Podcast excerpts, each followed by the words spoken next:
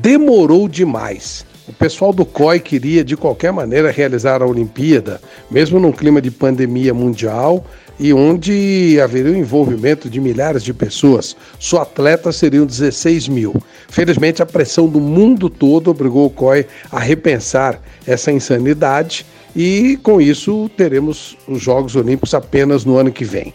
E assim é que tem que ser. A saúde pública está acima de qualquer coisa. É um evento maravilhoso, os ingressos tinham uma procura extraordinária, mas isso tudo vai acontecer da mesma forma no ano que vem. Os japoneses terão capacidade, sem dúvida, de organizar um evento maravilhoso e inesquecível. Agora, a prioridade é outra.